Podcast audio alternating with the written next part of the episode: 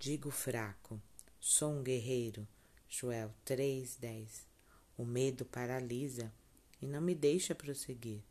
A guerra já começou, o inimigo se aproxima e ele é bem mais forte do que eu. Amanheceu e a batalha vai iniciar. Não posso recuar, preciso enfrentá-lo. Ah, mas há aquele que luta por mim, Rei dos Reis, Senhor dos Senhores, o leão da tribo de Judá.